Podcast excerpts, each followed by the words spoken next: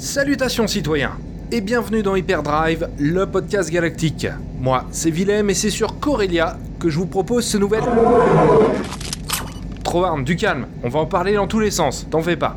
Sur Corellia donc, enfin, encore en approche de celle-ci, que je vous propose ce nouvel épisode. Au programme, rien de moins que le dernier spin-off de la saga, Solo, A Star Wars Story, qui compte les aventures d'un autre capitaine contrebandier, de petite envergure hein, qui démarre tout juste, et de son acolyte Wookie qui... Oui, oui, qui assure un max? Bref, nous aussi, nous sommes partis pour un petit braquage. Pas de train, mais un petit poste de données qui regorge d'informations utiles à revendre. Allez, c'est parti Voici Hyperdrive épisode 31, Solo, A Star Wars Story. Une seconde Et reste poli là Il est devenu imbuvable depuis qu'il a vu le film.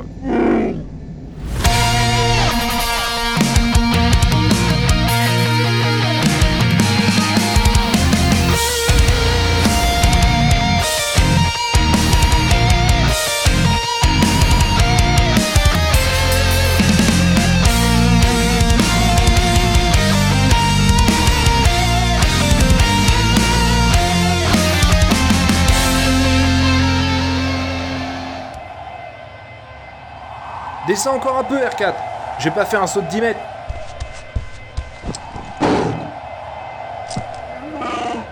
Encore. Ok, go. C'est plus de mon âge. Repars en stationnaire et surveille bien les hein. T'as les détonateurs, Trovarne Ok, parfait. Allez, on entre et on fait vite. Je propose d'utiliser la stratégie habituelle, Trovarne. Aidez-moi Un Wookie fou furieux me poursuit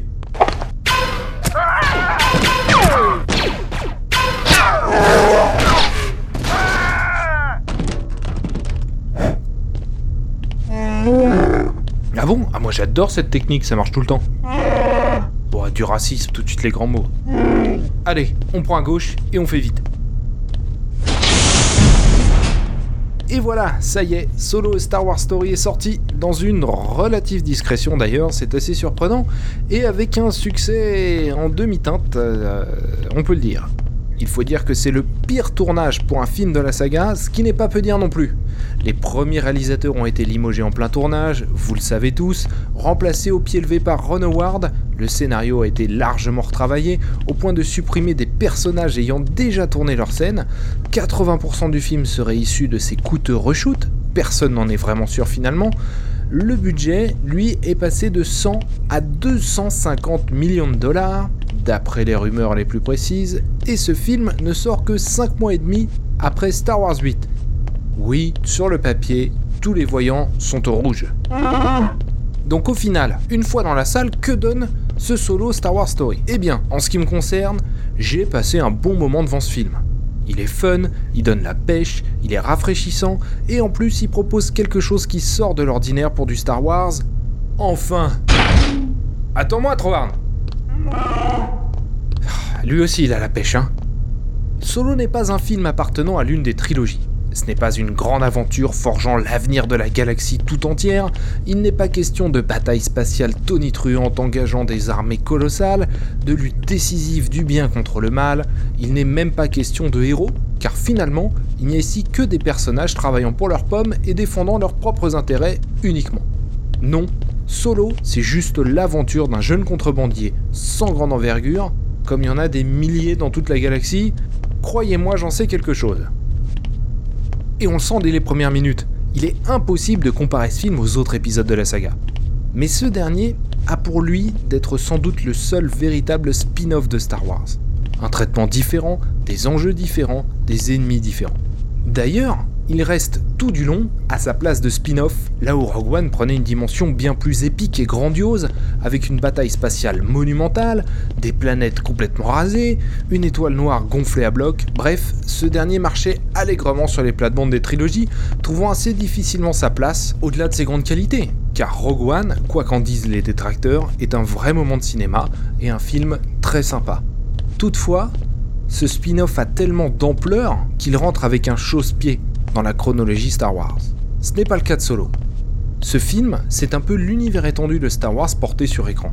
Des aventures complémentaires, avec des approches et des styles différents, permettant pour ceux qui le souhaitent d'explorer cette galaxie lointaine en changeant de prisme et d'approche, ce sans entraver les différentes trilogies ni les remettre en question. Et à ce niveau, le contrat est tout à fait rempli. Bien sûr, tout ne va pas dans ce film. Il y a de vrais problèmes de production et de réalisation. Il y a un récit saccadé, le tout sans doute dû à sa mise au monde difficile, mais pas que. On pourrait passer des heures à le démolir, mais casser un Star Wars n'est pas un exercice compliqué, ni casser du Marvel, ou n'importe quel autre blockbuster d'ailleurs. Bref, dire du mal est quelque chose de très simple, ça nous empêchera pas de parler de ses défauts tout à l'heure bien sûr, mais nous en relèverons aussi ses qualités car il y en a. Solo ne marche pas très bien au box-office, enfin, toute proportion gardée, hein. je connais des centaines de films qui rêveraient d'un résultat comme celui-là. On a franchi la barre des 170 millions de dollars en une semaine, ça reste très honnête, même si c'est en dessous des prévisions de Disney. Mais essayons un peu d'analyser ce petit démarrage, car il y a de nombreux facteurs à prendre en considération. En premier lieu, le film sort 5 mois et demi après Star Wars 8 Les Derniers Jedi. Depuis le rachat de Lucasfilm par Disney, ces derniers ont toujours eu pour projet de sortir les films en mai. Star Wars 7 avait été repoussé en décembre, Rogue One aussi, Star Wars 8 aussi, ce qui faisait un film chaque année. Solo, lui, a été maintenu en mai, moins de 6 mois avant le précédent, et un mois après la sortie de Star Wars Les Derniers Jedi en Blu-ray. Pourquoi? Mystère. Rendez-vous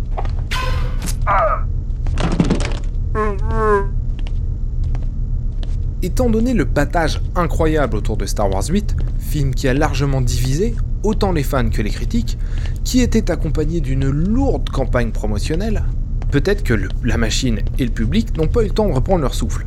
D'ailleurs, la campagne marketing autour de Solo était loin d'être à la hauteur des films précédents. Un premier trailer seulement quelques mois avant la sortie du film, peu d'interviews, peu de publicité, Bref, c'est avec beaucoup de discrétion qu'est sorti ce second spin-off de la saga, surtout comparé à son budget final, qui le fait de suite entrer dans le top 10 des films les plus chers de l'histoire du cinéma, dépassant même Star Wars 7 The Force Awakens. Enfin, eh bien en mai, la concurrence est rude. Avengers Infinity War vient tout juste de drainer les foules dans les salles et d'exploser tous les records de l'histoire, donnant au public une sacrée dose d'action SF qui dure 2 heures et demie. Et ben, il est également sorti à peu de choses près en même temps que Deadpool 2, un film très attendu, y compris par votre serviteur, dont en plus la campagne promotionnelle a été tonitruante, particulièrement aux États-Unis et ce sur tous les supports. C'est intéressant, parce qu'il s'agit au final de trois films produits par les filiales de Disney bah, qui se tirent la bourre entre eux. Enfin, la Fox ne l'est pas encore pour Deadpool, mais c'est tout de même un film issu d'une de ses licences, Marvel. On peut donc déduire plein de choses de ce démarrage en demi-teinte. Tout d'abord, peut-être qu'un film Star Wars de l'ère Disney a besoin d'une campagne de communication de 100 millions de dollars pour fonctionner. C'est au bas mot le budget alloué pour chacun des films précédents. Ne vous l'aurez pas. Ou alors, avec 4 films sortis en 3 ans et demi, peut-être que la machine Star Wars est déjà en train de s'essouffler, peut-être que le public en a déjà assez et dans une forme de saturation de l'univers de la saga. On a déjà constaté une forte baisse des ventes de figurines et produits dérivés lors de la sortie de Star Wars 8 par rapport aux deux films précédents de l'ère Disney. Ou encore, dernière hypothèse, peut-être que Disney et Lucasfilm n'ont pas donné sa chance à ce film, préférant ne pas dépenser plus d'argent dessus et donc réduire la voilure sur le budget communication, persuadés que ce serait de toute façon un film à inscrire dans la colonne des échecs. Ce serait alors une prophétie autoréalisatrice, puisque cela va sans doute beaucoup participer à ce manque d'engouement pour le film. Ce ne sont que des suppositions, on ne saura sans doute jamais ce qui s'est passé, car les retours critiques sont tout de même positifs, bien plus qu'ils ne l'ont été pour Justice League, qui avait souffert des exacts mêmes problèmes de production, avec un départ de Zack Snyder en plein tournage, remplacé au pied levé par Joss Whedon. En fait, les critiques professionnelles donnent à Solo une note proche de celle de l'éveil de la force sur Allociné, et il s'en sort même avec un joli 70% sur Rotten Tomatoes, même si cela n'a plus vraiment de sens de nos jours. Évidemment, il y a beaucoup de choses qui ne fonctionnent pas dans ce film mais il faudrait être fou ou de mauvaise foi pour ne pas en dire autant de Star Wars 7 et 8, ou de Rogue One, ou de Black Panther, ou des 10 derniers Marvel, ou de The Shape of Water, ou de n'importe quel autre film sorti récemment. Arrêtons de nous emballer, le cinéma ne nous offre un chef-d'œuvre que tous les 10 ans, grand max. Le reste, bah, ça ne tient que de notre propre relation avec cette œuvre, rien de plus. L'important pour n'importe quel film est donc que donne-t-il dans son ensemble? Trovarne L'ascenseur bien, dans son ensemble, Solo de Star Wars Story nous offre un très bon moment de divertissement. Il propose une intrigue beaucoup plus intimiste qu'habituellement, des personnages assez bien travaillés, une musique intéressante, un casting qui dans l'ensemble fonctionne très bien, une représentation de l'univers de la saga qu'on n'avait jamais vu jusqu'à présent, de véritables fulgurants son lieu, il y en a plusieurs et fonctionnent vraiment très bien. Et enfin, ce film nous offre le Wookiee le plus badass qu'on ait vu sur toute la bordure extérieure. Ouais, Trovard, on va revenir dessus, t'en fais pas. Non, non, pas maintenant, une seconde. Alors, pour commencer, qu'est-ce qui ne fonctionne pas dans ce film? Quels sont ses défauts? On sent déjà que nous sommes face à un film qui a subi un brutal changement de réalisateur. Il a quelques problèmes de focale sur certains plans, laissant paraître une image légèrement floue. Rien de bien méchant, hein mais c'est surprenant sur ce type de production. Cela dit, c'était déjà le cas dans The Force Awakens, mais c'était tout de même plus discret et c'est une autre histoire. On a aussi une photo assez déroutante, l'image est très sombre, parfois trop, il semble même y avoir visiblement des problèmes d'étalonnage, à savoir qu'en fonction des salles dans lesquelles le film est projeté, l'image peut s'avérer trop sombre. Je sais pas quelle est l'idée derrière, à mon avis c'est du camouflage, peut-être pour harmoniser l'ensemble, je ne sais pas. On sent également certains changements dans le ton du film. Certaines scènes nous laissent entrevoir le projet un petit peu plus comique de Phil Lord et Chris Miller, les premiers réalisateurs du film. Ça tombe magistralement à plat à cause du virage pris par Ron Howard qui minimisera au maximum ces moments. Dans le casting, bah, j'ai pas grand chose à reprocher à Alden Ehrenreich. Si j'ai eu un peu de mal à le voir comme le grand Han Solo dans les premières minutes du film, dès qu'il monte dans le faucon aux côtés de Chewbacca, ah. Bref, dès ce moment, la mayonnaise prend et elle ne retombera pas du film. Il incarne le personnage et ça fonctionne. Par contre, j'ai trouvé qu'Emilia Clarke, l'actrice de Game of Thrones interprétant Kira, ne fonctionnait pas du tout. On a du mal à y voir autre chose qu'une jeune effarouchée, là où cette dernière est censée incarner une survivante ayant fait beaucoup de choses très discutables pour s'en sortir. Elle ne cesse d'ailleurs de le répéter. Tu n'as pas idée de ce que j'ai dû faire pour en arriver là, blablabla. Bla bla. Malheureusement, Honnêtement, on n'y croit pas une seconde, et franchement, ça frôle la faute de goût, tant tout le reste du casting, eh bah, fonctionne. Il y a peut-être aussi un problème d'écriture. De son côté, le droïde L337 n'est pas non plus des plus impactants, j'ai trouvé. Cette soi-disant relation amoureuse avec Lando avait, à mon avis, une base comique, mais le passage de Ron Howard par-dessus fait retomber toute cette dimension pour simplement nous laisser euh, dubitatifs l'aspect militant des droits des droïdes est une bonne idée, mais pas non plus très bien amené. Ça va trop vite, c'est vraiment balancé comme un cheveu sur la soupe, et le personnage sortira du film trop vite de toute façon. Je vais toutefois trouvé un aspect comique à la Futurama, ce qui était à mon avis un peu le projet de Phil Lord et Chris Miller lorsqu'ils étaient aux commandes. On retrouve cette touche. L337 est d'ailleurs beaucoup dans cette idée. Une forte personnalité qui prend ses propres décisions, qui n'obéit à personne, elle fait ce qu'elle a envie de faire et c'est tout. C'est quelque chose de nouveau dans la saga Star Wars.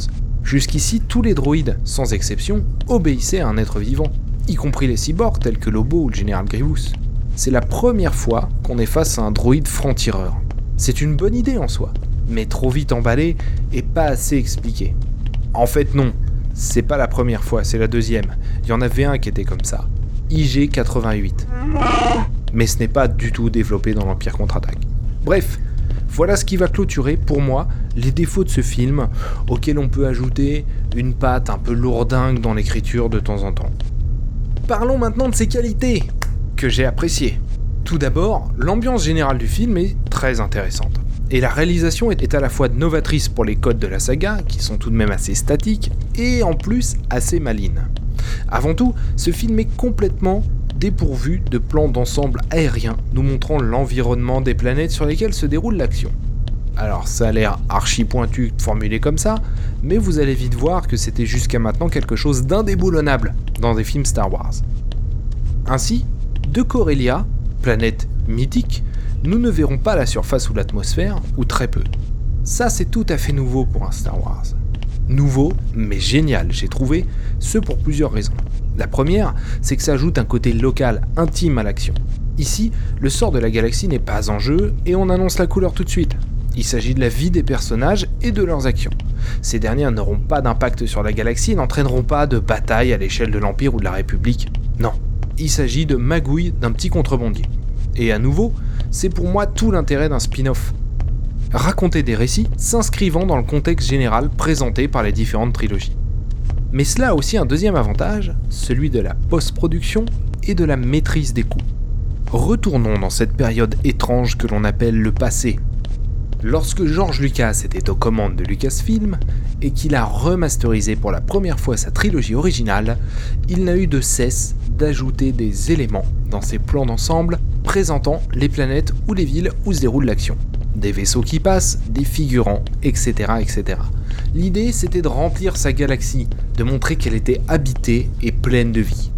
Il fit de même dans la prélogie, où il est assez incroyable de voir tout ce qui se passe en arrière-plan dans chacune des scènes et à quel point des planètes survolées par la caméra comme Coruscant, Camino, Naboo, Mustafar regorgeaient de créatures, de droïdes, d'activités, bref, de mouvements. C'était bourré d'éléments de décor et de personnages, il se passait plein de choses. Les plans d'ensemble de Lucas regorgeaient de vie et de contenu dont on découvrait un nouvel élément à chaque visionnage. Mais cela coûte une fortune et demande beaucoup de temps aux équipes de développement. Qu'à cela ne tienne, George Lucas avait tout son temps, il aura pris 10 ans pour faire sa prélogie, et l'argent sortant de sa poche, il n'a de compte à rendre à personne. Mais de nos jours pour Star Wars, du temps il en manque toujours dans la production des films. Que ce soit Rogue One ou Star Wars 7 et 8, le calendrier est archi serré. Dans le meilleur des cas, on a deux ans devant soi pour écrire un scénario et faire un film. On se retrouve donc avec des plans d'ensemble de planètes vides. Pas un animal, pas une ville, pas un vaisseau en arrière-plan, que ce soit Jakku, Krayt, Takodana, la base Starkiller ou même Scarif, nous avions le lieu où allait se dérouler l'action, une maisonnette, un bunker, le château de Maz, etc., qui était planté au milieu, le reste n'étant que pelouse, forêt ou terrain vague de manière générale. Une véritable sensation de vide due à un manque de temps ou de budget mal dispatché, ce qui est possible aussi. Vous me direz que c'était le cas dans la trilogie originale. Effectivement, c'est vrai. Mais nous étions en 1977. Ce n'était techniquement pas possible de faire autrement. Et dès que Lucas en a eu techniquement les moyens, eh ben il l'a fait en remasterisant ses films à plusieurs reprises. Et c'est ce qui a rendu crédible l'univers de la prélogie à sa sortie en 99. Même Canto Bight, dans Star Wars des derniers Jedi, est censé se trouver sur une planète peuplée, habitée, avec un gouvernement, etc., une sorte de Monaco galactique. Mais on nous montre une grande planète prairie et la ville casino où se déroulera l'action. Point barre. Non, non, non, on s'en tape pas. Mais je digresse, effectivement. Tiens, c'est ici. Ouvre la porte. On n'a pas fait dans la dentelle, ça m'étonnerait qu'on reste seul longtemps. Tout ça pour dire que ne pas mettre ces plans ensemble dans Solo est une super idée. À la place, nous avons des plans larges sur les personnages directement in situ, et derrière eux, il se passe plein de choses. Bon, il faut plisser les yeux, je suis d'accord. Mais ça permet d'éviter un trop lourd travail numérique, et honnêtement, je préfère que mon imagination travaille toute seule pour recréer ce plan d'ensemble, plutôt que d'avoir quelque chose de désert qui, à nouveau, me laisse penser que sur cette planète, il y a juste un train, ou juste un château, ou juste un casino, etc. Bref, c'est une très bonne idée, et Gigi Abrams devrait s'en inspirer pour Star Wars 9, à défaut de donner les moyens aux équipes en charge de l'imagerie numérique.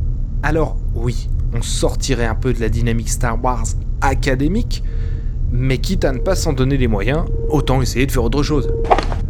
Donc, j'ai aimé ce parti pris, ça fonctionne très bien, et ça ajoute à cette idée que non. Le sort de la galaxie n'est pas en jeu ici. Bien au contraire, nous sommes face à des personnages pris dans la tornade de l'avènement de l'Empire qui doivent faire avec pour survivre tant bien que mal. Et plus le film avance, plus les plans sont serrés et plus les enjeux deviennent personnels pour Anne, finissant d'ailleurs avec un duel pur et simple, lui tout seul, face à Beckett. Pour l'ambiance générale, on a de cesse de nous parler de western. Je suis pas tout à fait d'accord avec cette idée. Alors oui, il y a un braquage de train, et toute la dernière partie nous renvoie dans un décor de Far West, c'est vrai. Mais c'est avant tout un film de gangster sur fond de buddy movie. On commence dans une sorte de Chicago galactique, des bas-fonds sales, gangrénés par la criminalité, et où les forces de l'ordre, l'Empire ici, est au moins aussi dangereux que les gangsters auxquels on essaie d'échapper. Il y a du trafic et de la corruption à tous les niveaux. Le conflit où est ensuite emmené Han Solo lorsqu'il rejoint l'armée de l'Empire, nous jette quant à lui en pleine Première Guerre mondiale. Des tranchées, de la boue jusqu'aux genoux, des armures lourdes, très steampunk, avec un équipement encombrant, un casque qui se démonte en plusieurs parties. C'est très bien foutu, ça accentue le côté bourbier de l'engagement dans l'armée de l'Empire, et c'est un traitement jamais vu dans Star Wars. Cette séquence fait bien plus film de guerre que Rogue One, comme l'a très justement dit quelqu'un dont on parlera tout à l'heure. Sur le moment, j'ai trouvé ça surprenant, l'infanterie impériale étant censée être composée de Stormtroopers tout simplement. Mais au final, l'idée n'est pas idiote, car dans la timeline Star Wars, on est dans une époque encore inexplorée par les films, et on peut imaginer que la transition entre une armée composée de clone troopers et celle composée de volontaires civils nettement moins bien formés se fasse avec du matériel différent, voire plus lourd, de moins bonne qualité, et donc moins cher, que pour des troupes parfaitement conçues et entraînées pour la guerre. Il y a un côté chair à canon là-dedans qui est intéressant.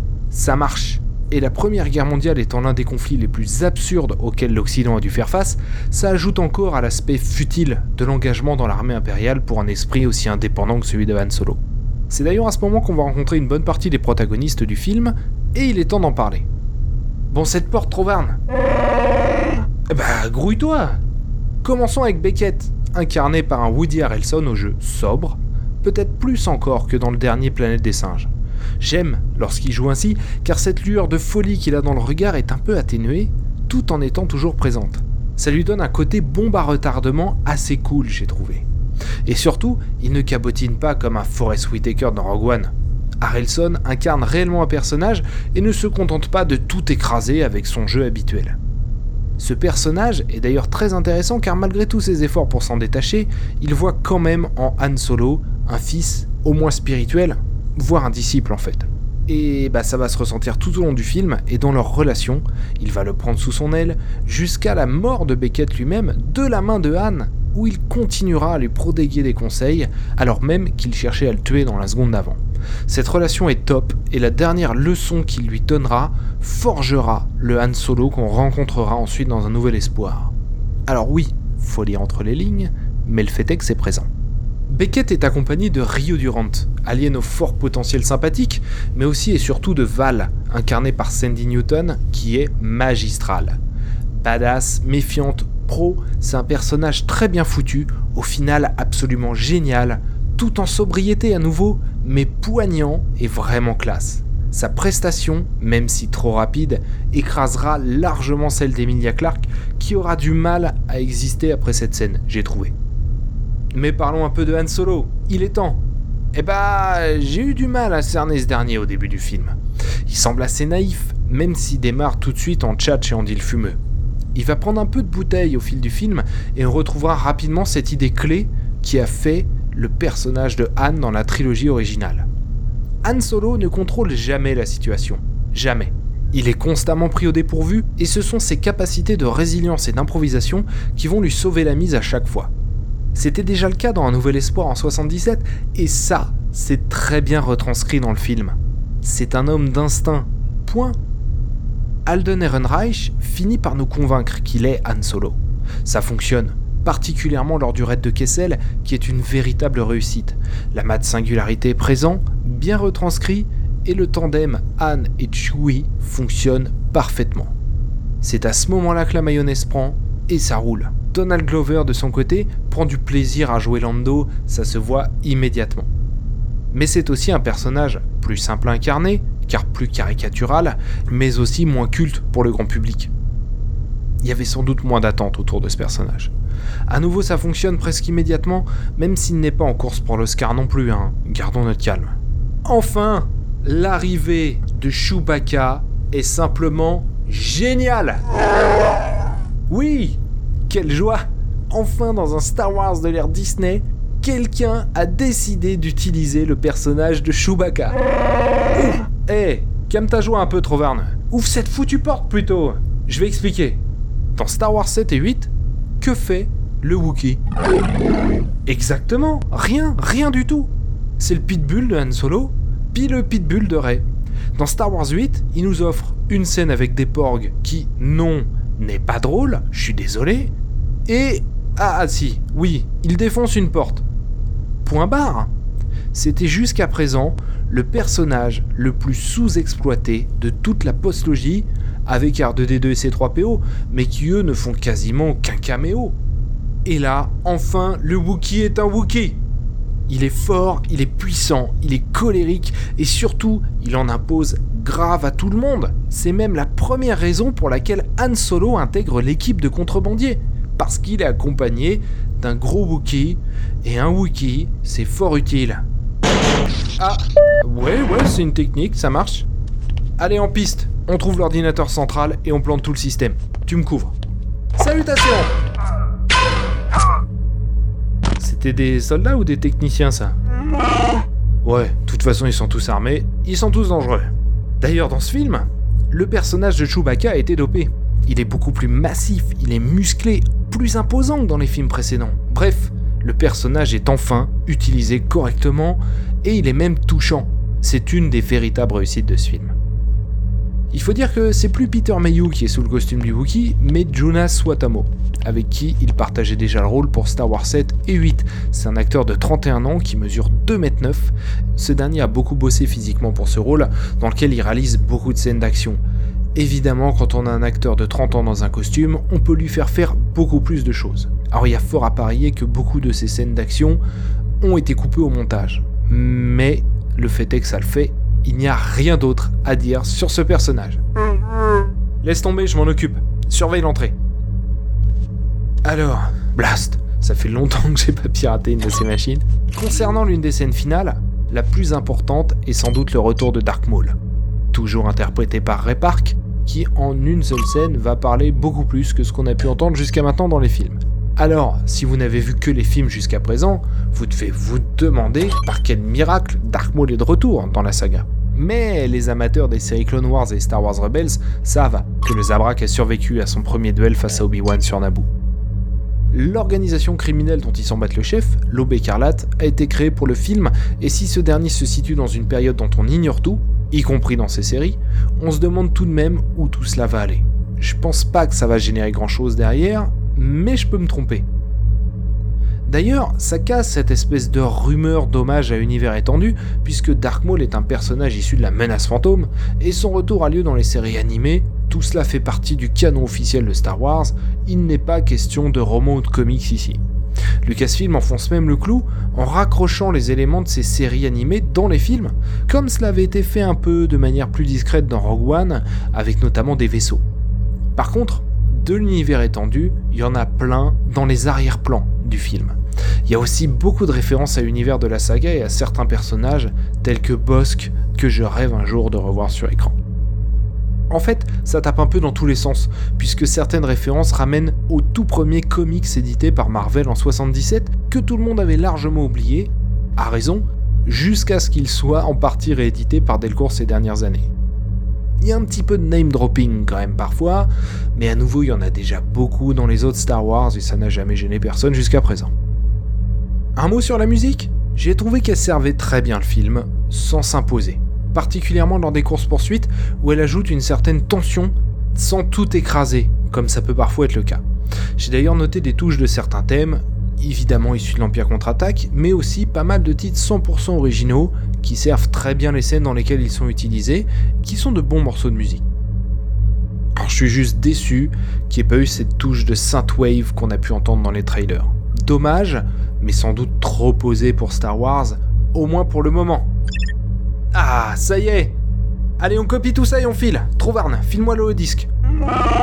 Bah, celui sur lequel on doit tout copier. Allez, grouille. Quoi? Mais c'est pas possible d'entendre ça. Tu... Qu'est-ce que... Chuta, c'est pas vrai. R4, c'est quoi ce bruit de chasseur taille? Sans blague. Merci bien. Tu pensais nous prévenir quand?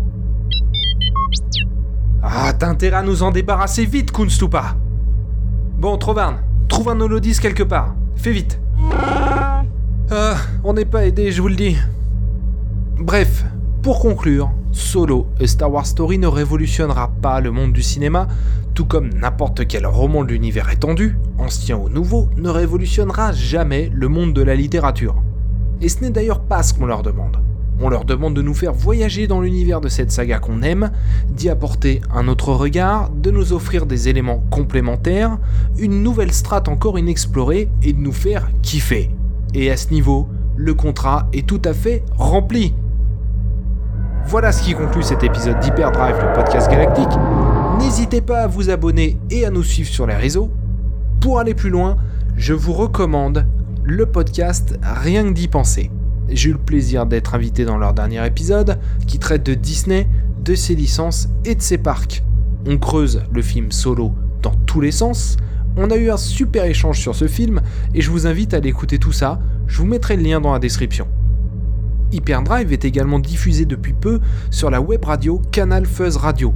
On remercie l'équipe pour ça et allez jeter une oreille sur tous les programmes qu'ils vous proposent.